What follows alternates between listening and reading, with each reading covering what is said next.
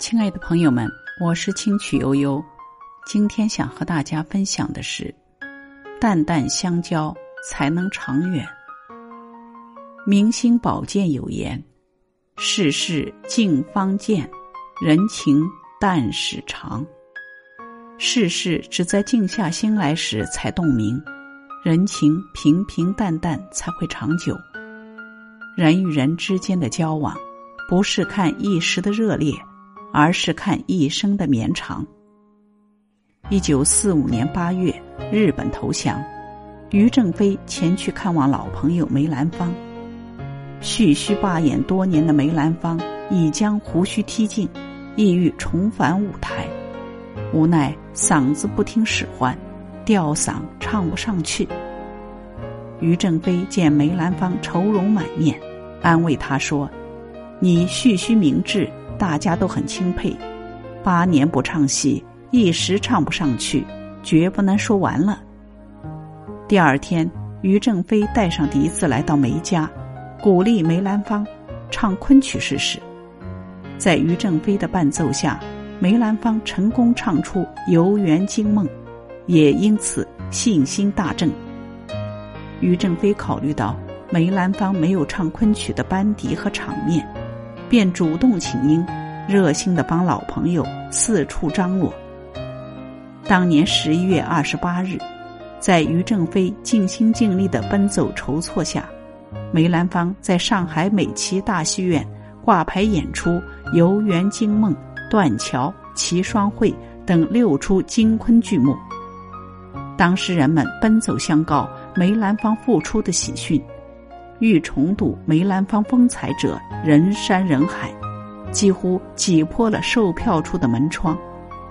原定演十场，因热情的观众之邀，又加演了三场。演出结束，收入相当可观。梅兰芳要多分钱给于正飞，于正飞却连连摇手，无论如何也不肯接受，微笑着说：“帮助朋友焉能收钱？”梅兰芳过意不去，买了点礼品送至于正飞府宅，于正飞推辞不受，仍坚持“君子之交淡如水”的信条。后来家中长辈在香港患病，于正飞不得不前往香港看护。也正因如此，于正飞背上了债务。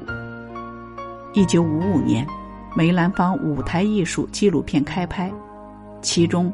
断桥一折一直是和于正飞合作的，但此时于正飞谪居香港，进退两难。梅兰芳向文化部提出，无论如何把于正飞从香港接回来，我要和于正飞合作拍摄。终于在多方努力下，于正飞还清在香港所欠的债款。在于正飞到达北京的那一天。梅兰芳携戏曲名流一同迎接。梅兰芳动情说道：“既然我请您来北京拍戏，你哪儿也别去，就住在我家里。我们把这个戏弄得细致点，还可以帮我拍拍曲。”于正飞万分感激，便与梅兰芳一起研究戏曲，二人的友谊也成了戏曲界的佳话。庄子有言。君子之交淡如水，小人之交甘若醴。人与人之间最欣慰的是相互理解，最可贵的是彼此珍惜。所有的暖不过是人心换人心，所有的善不过是你真我也真。真正的人情交往，并非由于某一方有意拉拢，而是由于彼此之间的真诚。今天的分享到这里就结束了，感谢聆听，感谢陪伴，我们明天见。